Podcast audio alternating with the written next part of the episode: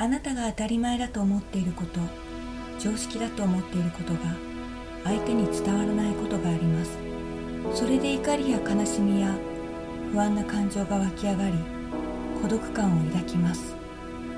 この番組は笑顔で毒を吐く心理カウンセラー萩原亜美が日常生活において感じた「どうして?」と思う他人の言動について語っていきます。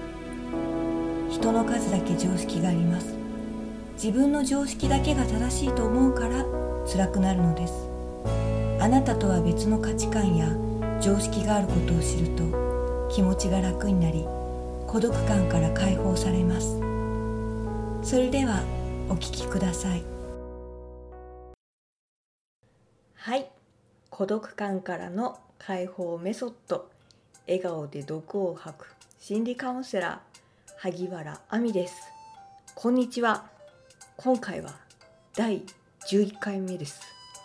第11話は共感できない。これについてお話ししたいと思います。最近すごい思うんですけれどもドラマを見る機会が多いからかなとも思うんですがネット上であるドラマについて主人公登場人物に共感できない。というまあそれ否定的な意見なんですよね。そのドラマの主人公たち登場人物に共感できない。であったりとかあと最近はやはりこれも共感なんでしょうかね。ドラマの流れにそんなはずはないとか話が浅すぎるとかそんな簡単にそんな風になるわけがないみたいなそういう意見というのをすごく目にするようになったんですね。それを見て、まあ、私もたまたまそのドラマ見てるんですね。主人公たちの言動がとかストーリーの流れがどうなってるかっていうのを知ってるからこそその意見を聞いて思ったのは共感できないと見ない見ないというか否定的なんだな嫌いとか違うなんか違うって思ってる感じがしたんですよね。いやそんな考え方は間違ってるとかそんなことするのは言うのは間違ってる。正しくないこれは正しくないっていうのを訴えてるアピールしてるような感じがすごくしたんですね。なんかそれですごく違和感があったんでしょうね。前からあったと思うんですよね。ドラマ放送されてその翌日に視聴率が何パーセントでしたとかこんなストーリーでしたみたいなのあってそれを見た視聴者がこう思いましたとか感想とか意見を言うっていうのが今回のクールでなんかそういう意見が多いなっていう登場人物に共感できないとかこのなんかストーリーの内容が浅いとかそんなにコロッと変わるわけがないとかわけがないって正解と不正解があるような言い方をしてるなと思ったんですね。これって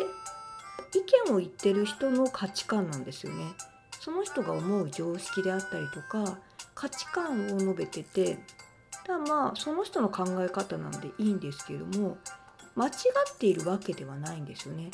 その人にとっては違うって思ったかもしれないですけどまあもちろん私も作品を見て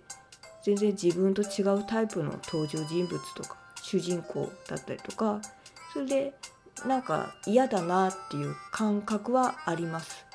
なんかこの登場人物このキャラクター好きじゃないなとかまああと演技の仕方とか好きじゃないなっていうのは個人的にはあるんですけども演技ですけれどもそのキャラクターとして生きてるわけですよねだからそれはそれで真実なんですよね。その人の価値観その人の常識としてそういう言動をとってるわけですよね。だから間違ってるわけではないんですよね。私はそういう考え方とか行動はしないけれどもその登場人物そのキャラクターは違う価値観を持ってるからそういうふうに物事を捉えてそういうふうに行動してでその時の気分とか感情っていうとか状況とかもありますんでそれによって前回とやってることが違ったりとか言ってることがコロコロ変わったりとか一貫性がないことだって当然あるわけですよね。私たちもありますからそれは。同じ人間だけれどもその時の状況とか気分とかそれによって言ってることやってることは変わるので意見としては共感できないはそれでまあそうでしょうねなんですけれどもそんなはずはないとかそこはそんなはずはないって言い切っちゃうのがすごいなって逆に思いました。世界は74億人いますからね。74億人の価値観。もう文化や国が違えば全然違ってくるわけですし常識も変わってくるわけですし同じ日本だったとしても、まあ、その世代であったりとか地域であったりとかあとその時の気分であったりとか環境であったりとかそれで、まあ、そういう行動をとってしまう人もいるだろうし一貫性がなかったりとかあと自分だったら絶対その言葉ではそんなコロッと変わんないって思うかもしれないですけども誰が言ったか誰に言われたかで全然気持ちって変わると思うんですよね。同じ言葉でも誰に言われたかだったりとかどのタイミングで言われたかそれですごく心に突き刺さるかもしれないしあのそこでなんか人生が変わったとかこう目の前が明るくなったとか救われたとかそういう瞬間ってあると思うんですよね。だからそんな言葉では簡単に変わらないってそれはその視聴者さんの意見であってだからその作品の世界があるわけですからその作品の中でその登場人物たちは生きてるんですよね。考えもつかないことは不可能というかないことなんでしょうけど想像できるってことはだからそういう人もいるんだろうなとかとも思うんですよね。こう想像できる範囲内で人は発明したりとか新たに発見したりとかできてきたわけですからだからそういう人物は全くいないってことではないんじゃないかなと。で共感できないから見ないっていうのも類友の法則しか認めてない感じがしましたね。自分と同じ価値観を持ってる人考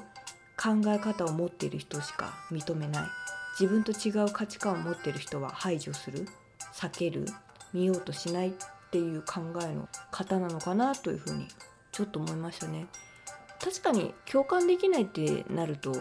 不快な気持ちにはなるかもしれないですけど私そのドラマ見て全然主人公と同じ行動は取らないとは思うんですけれどもでも可能性ゼロなわけではないですしあとあそうなるだろうなって感じましたね。あの真っ向を否定する気にはならなかったですね。あそういうことがあったんであればそういう行動をとるだろうなって私はすごくすんなり共感というより登場人物の言動に違和感はなかったですね。これはある意味私がカウンセラーだからかなっていうのはあるのかもしれないです。そのいろんなクライアントいろんな価値観の人の話を聞いてそんなわけがないってそれって完全に自分の価値観でクライアントを見てることになるので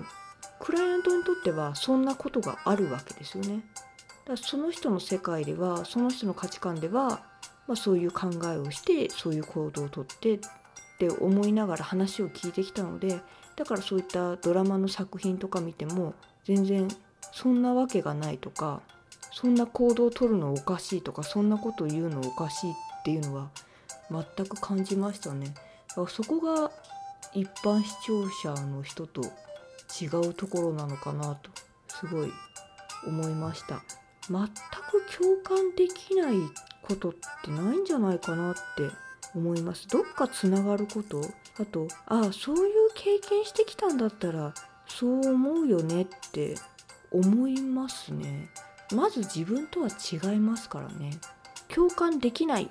てバッサリ切るってある意味可能性を断ち切ってるなっ思いました。だからここ最近のドラマを見てでその視聴者さんの意見を聞いてああそういうふうに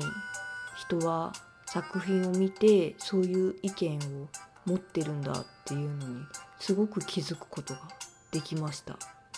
共感できなくはないなとかそんなわけがないっていうことはないなって私は思っています。今回感じたのは全く共感できないはないなと。それは人に対する共感しようっていう気持ちをサボってるのかもしれないなと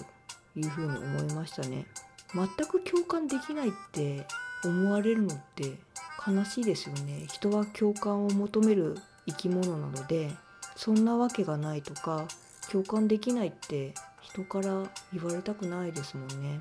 自分とは違うけれどもああそうなんだなって人に対して思うことは大事なのではと思いました。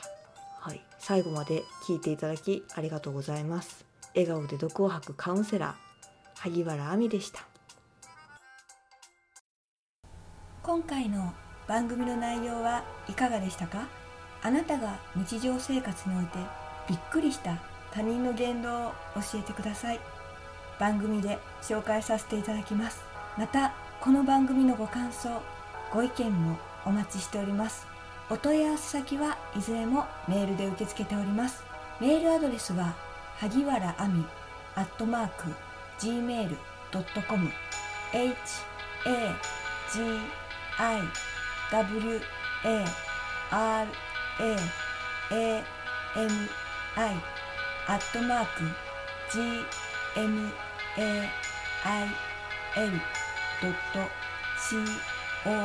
gmail.com ですお待ちしております次回も様々な常識をお伝えしていきますので楽しみにしてくださいね。